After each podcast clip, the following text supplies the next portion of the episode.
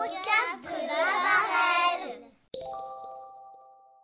Pâques. Les glaces chantent ce matin. C'est Pâques et je cours au jardin pour découvrir les œufs cachés dans les champs et dans les prés. Sur la rue Barbe j'ai trouvé un œuf énorme tout décoré et dans les branches du prunier.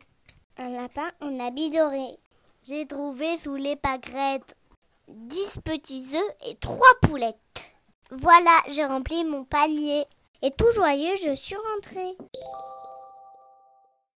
Rendez-vous dans un prochain podcast.